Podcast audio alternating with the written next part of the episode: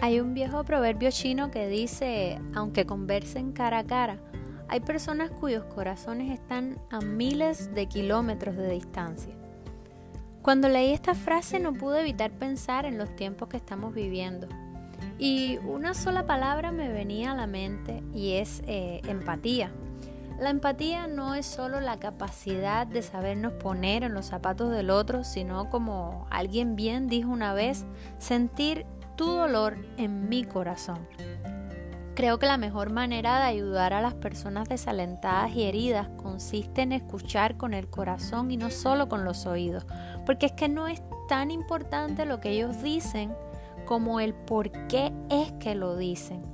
Discutir con estas personas o tratar de convencerlas con consejos o razonamiento lógico va a ser inservible porque tal vez ahora no es el momento. Sus corazones no están listos para escuchar esto, están pasando un periodo de duelo, están pasando un periodo de tristeza, están pasando un periodo de desaliento, así que lo mejor es esperar y habrá tiempo para aconsejar o ayudar eh, con palabras más adelante. Mientras tanto, la mejor ayuda que podemos dar es aceptar con paciencia sus sentimientos, incluso si tienen palabras amargas contra Dios y deberíamos persistir en construir puentes, no murallas. C.S. Lewis, luego de la muerte de su esposa, escribió un libro titulado Un duelo observado. Y esto fue lo que expresó a partir de esa experiencia. Hábleme sobre la verdad de la religión y escucharé con gusto.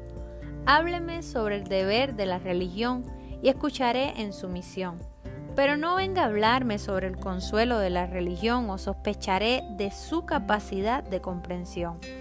Muchas veces nuestra mejor manera de ser empáticos ante el dolor y el desaliento de otras personas es eh, simplemente la compañía y el silencio.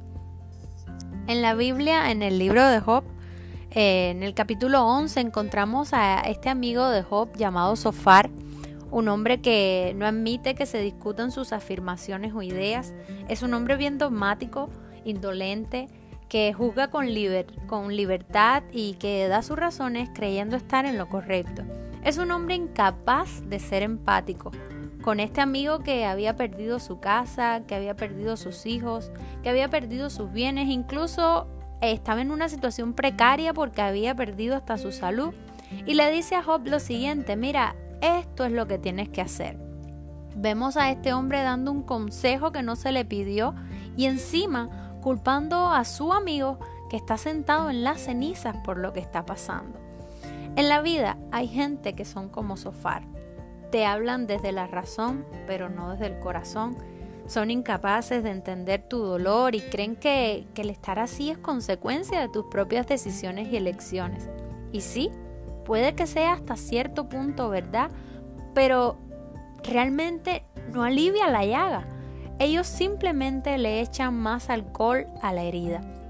Es por eso que en el siguiente capítulo, en el capítulo 12, Job comienza diciendo que el ser humano se cree que se la sabe toda, pero que al hablar no se da cuenta de que no están ayudando, sino haciendo leña de un árbol que ha caído y creyendo tener razón para sus argumentos siguen argumentando.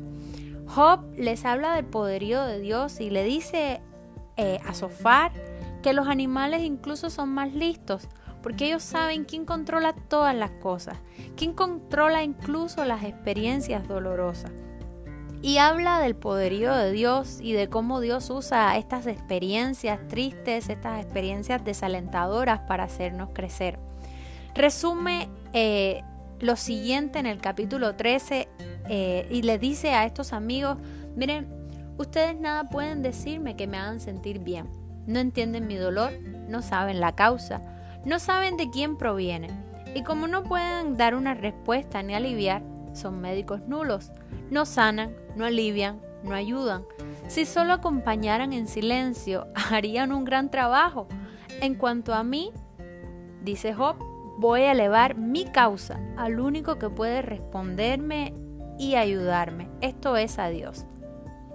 Me, encanta la honestidad de la Biblia, me encanta cómo no esconde los aspectos desagradables o feos de ninguno de sus personajes, me encanta cómo nos habla desde la sinceridad de cada uno para que no solo aprendamos de sus virtudes, sino que también aprendamos de sus defectos. Y es que hay algunos consejillos, algunos tips que me gustaría que aprendiéramos sobre Job y sobre Sofar si queremos aplicar en nuestra vida lo que es la empatía pues eh, para aquellos que están dolientes o que están en una situación como la de Job, que son los que necesitan el consuelo, mi consejo es el mismo que Job le dio a Sofar. En primer lugar, necesitan llevar su caso, su dolor, su necesidad, su angustia eh, al único que puede resolver su problema, al único que puede ayudarle. Deben llevar su situación a Dios porque Dios no está ajeno Dios puede parecer en silencio, puede parecer que demora. De hecho, hay una cita que decía un antiguo pastor que eh, era algo así como que los molinos de Dios muelen lento, pero mueren, muelen muy fino.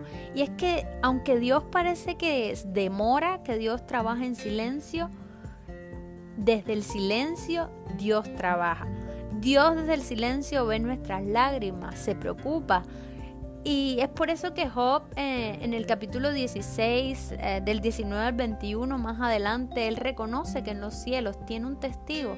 Un testigo es alguien que ve. Dice, en lo alto se encuentra mi abogado. Mi abogado es alguien que me defiende. Se encuentra en los cielos mi intercesor, quien está en medio pidiendo por mí. Y ese intercesor es mi amigo.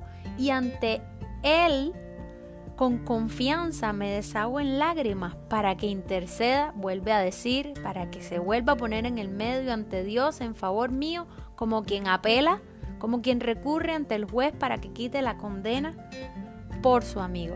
Job está diciendo, Dios no está ajeno. Dios está en los cielos y desde los cielos ante Él puedo llorar, puedo exclamar, puedo gritar, puedo decir todo lo que pienso. Ante Él me deshago en lágrimas porque él me ve, Él me defiende y Él intercede por mí. En los cielos tenemos en Dios todas esas cosas. No obstante, eh, mi segundo consejo, ah, en segundo lugar, es que luego que acuda a Dios, busque el, el consejo de gente sabia, gente madura que haya vivido más y de ser posible, si han vivido una situación similar o semejante y salido victorioso de esa situación, mucho mejor porque lo que nos pasa es que a veces buscamos eh, en medio de, eh, de, nuestra desesperación la ayuda de personas que no han pasado por lo mismo o de amigos con poca sabiduría que no nos pueden aconsejar bien o personas que, que quizás ni siquiera nos van a entender y solo van a ser espectadores ante nuestro dolor. Nada de lo que nos digan nos va a aliviar ni tampoco va a aportar a la situación. Y número tres, eh, no se sientan mal su dolor es suyo, solo usted sabe la magnitud de su dolor, solo sabe lo que le está costando, así que no se sienta culpable ante la acusación de otros como de otro sofar. Siéntalo, llóralo, vívalo, haga su duelo, tómese el tiempo necesario, acuda a Dios y espere, porque siempre la noche más oscura es antes del alba. Tal vez no sea pronto, pero le puedo asegurar que volverá a salir la luz del sol. Y para aquellos de nosotros que queremos ser empáticos, eh, ya hablé para aquellos que, estaban atravesando una situación como la de Job, bueno, ahora quiero hablarles a aquellos que, que quieren aprender a ser empáticos.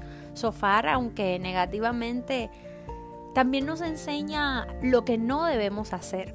Así que en primer lugar, eh, lo que deberíamos hacer ante el dolor ajeno es eh, entender que siempre seremos espectadores, así que ofrezcamos consejos solo cuando lo pidan, no gastemos palabras, palabras en vano. En segundo lugar, respetemos en silencio el dolor ajeno y acompañemos sin decir nada. Esto será más efectivo que explicar o razonar o hacer a la otra persona entender eh, cualquier causa. Si no somos capaces de entender el dolor, de sentirlo en nuestro corazón, al menos no añadamos más dolor con nuestras palabras. Y en tercer lugar, dejemos a la persona vivir su periodo de duelo. Dejémosla quejarse, llorar, dejémosla sacar la herida, el enojo, la decepción, la frustración. Quedémonos en silencio, oremos por esa persona y descubramos que si queremos ser empáticos y consolar a otros, hay un precio que pagar y que no todos desafortunadamente estamos dispuestos a ello. Nuestra tendencia siempre es aconsejar, hablar, a decir, pero eh, si si miramos nuestro cuerpo, si miramos nuestra fisionomía, nos vamos a dar cuenta de que Dios nos dio solo una boca, pero dos oídos. Así que tenemos que aprender a, escuchar más de lo que hablamos. En este mundo de carencias y de pérdidas no se sana un corazón quebrantado con lógica. Un corazón quebrantado se sana con amor. Y el amor no es solo un sentimiento o una emoción, el amor es acción, por tanto, respetemos el dolor, acompañemos en el silencio, oremos con intención, lloremos con los que lloran y confiemos porque aún en medio del dolor podemos consolar y ser consolados. Aprendamos que amar también significa que seamos empáticos. Dios les bendiga y hasta la próxima semana. Apliquemos lo aprendido hasta que podamos ser, hasta que seamos.